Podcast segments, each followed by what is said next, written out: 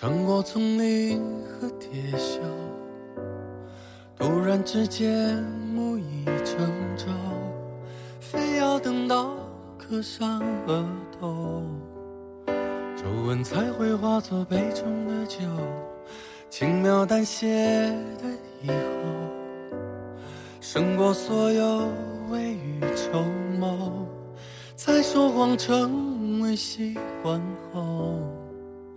那句真话还如鲠在喉，要有多渴望才能够不想去拥有？瘫痪过后恨不得时光倒流，要有多疯狂才能够？让短暂不朽，细水长流，无奈爱是蜃楼。在城市醒来以后，你兀自还唱个不休。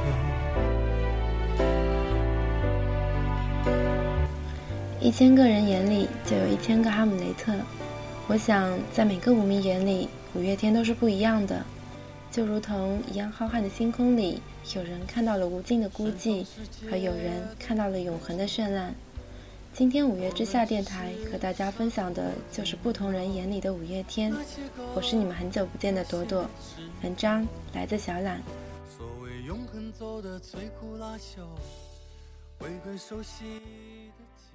原谅我的一点点私心，把和五月天一样温暖的安东尼放在了前面。那个会说有时候阳光很温暖，让我觉得一生都太漫长的兔子先生，他是个厨师。如果他没有把专业转成西餐料理，他现在应该是大连某个金融大厦里的帅气小经理。就像阿信，如果没有碰吉他，应该是台北某个知名漫画家。如果安东尼没有遇到小四，他不会开始写字，也就没有现在的安东尼。就像如果没有大哥李宗盛，就没有现在的五月天。看，人生中就是有这么多的巧合，而这几个巧合最终的汇集点是温暖的兔子先生喜欢温暖的五月天。那么，兔子先生的眼睛看到的五月天有什么不同呢？让我们一起来感受一下吧。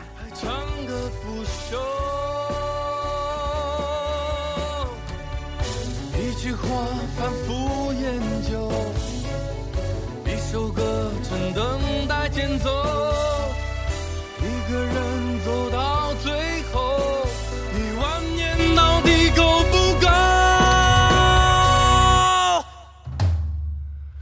要有多幸运才能够留满身伤口？多年以后，眼中泪都成暖流。要有多虚伪才能成为谁的某某？岁月风霜，爬上就是淹没。在现实醒来以后，总有人还赖着不走。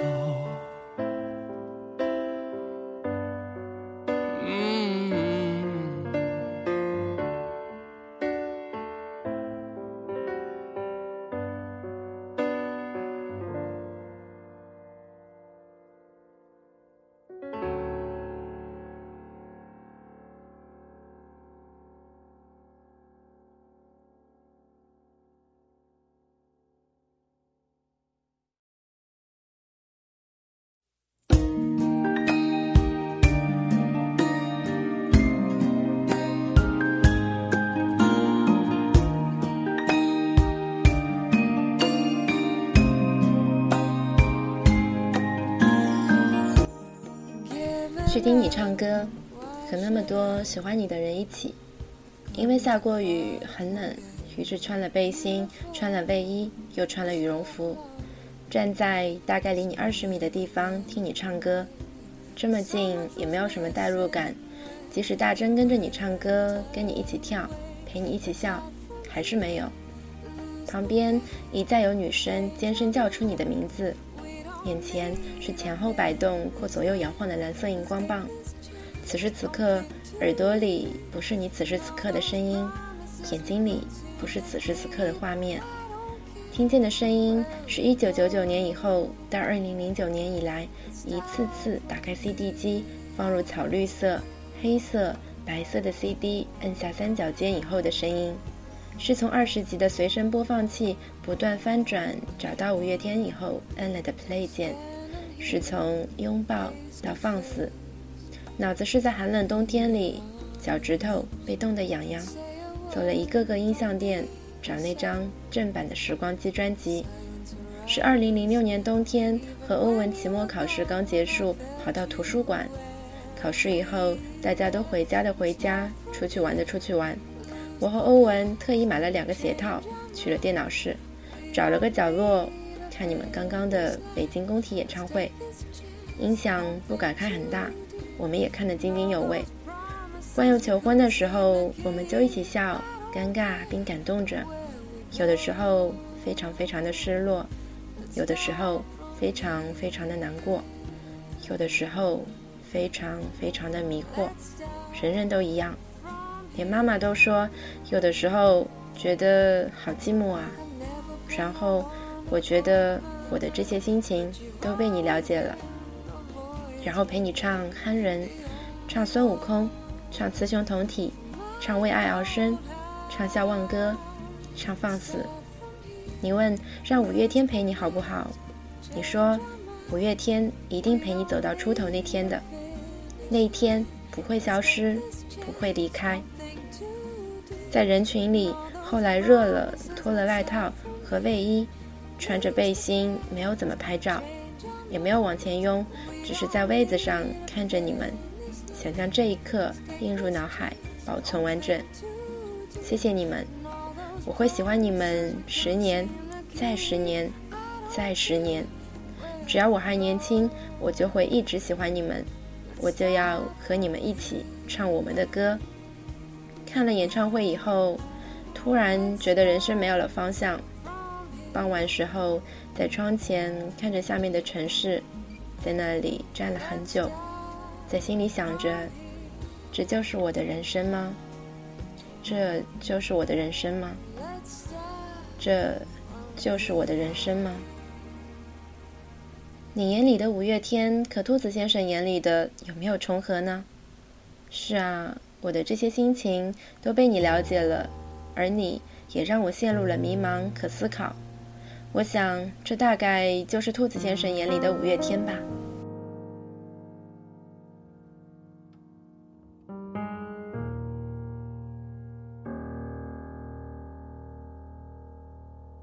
想说却还没说的，还很多。咱这是因为想写成歌，让人轻轻地唱着，淡淡的记着，就算终于忘了，也值了。说不定我一生涓滴一念，侥幸汇成河。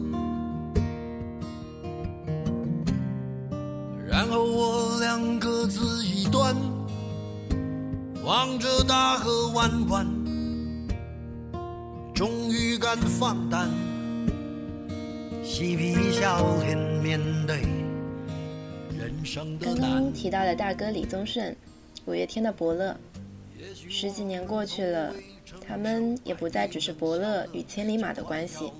就像大哥为追梦三 DNA 走红毯的时候说的：“这群孩子和我就像家人一样。”有人问我是不是阿信邀我来的，我说不是，只要他们的事情，我一定会来。大哥眼里的五月天是可以当做正面教材的，永远不会解散的天团。他说，五月天做的最好的事情是一直没有解散。我想，他说的是那种坚持吧，十几年的坚持。早期的时候，大哥评价五月天说，五月天是一个很奇妙的乐团。阿信的声音如果换成别人来唱，绝对不适合五月天。相对的，阿信就算离团去唱别人写的歌，相信也一定很难听。这段话无形中解开了一些人对阿信唱功的误解，也指出了五月天之所以为五月天的根本。但大哥关注的并不只是阿信，就像他说的，今天台湾的听众比较起音乐的优劣，可能会说这个歌手的第一张专辑唱的怎样怎样，他的第二张专辑比起来又唱的如何如何。可是五月天不是用这样的聆听方式，你不是单听阿信一个人的表现，而是去听整个乐团的 style。最后用一个比较经典的评价来结束大哥眼里的五月天，所以说。真是妖孽呀！风格这么 match 的团，不知道多少年才出现一个。遗憾我们从未成熟，还没能晓得，就已经老了，尽力却仍不明白身边的年轻人。给自己随便找个理由，向心爱的跳动命运的左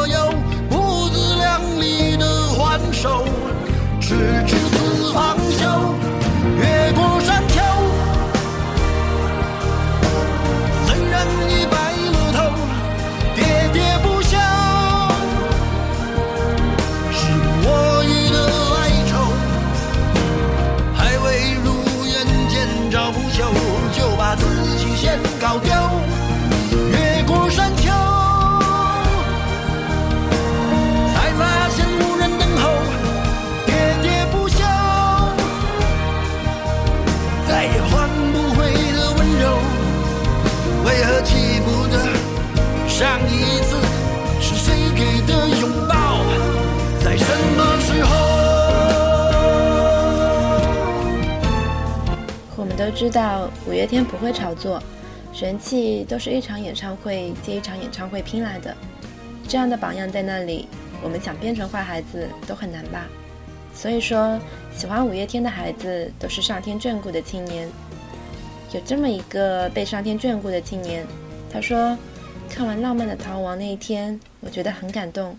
结果那天晚上就一直听五月天的歌，然后就从第一章开始听，然后听到他们演唱会唱那个《Paradise》加倔强，就一直哭。你会发现，他真的是组一支拿着吉他的游击队，在温柔对抗这个世界。这个青年是林宥嘉，他对五月天的喜欢并不做作，这一点很像五月天的不炒作。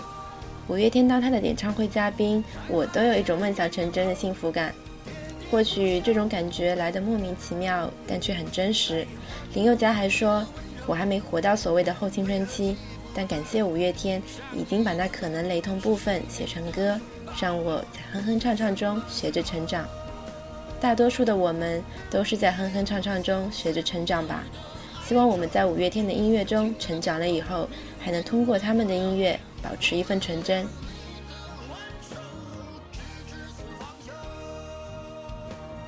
今天的节目到这里就结束了，感谢大家的收听，下一期我们不见不散。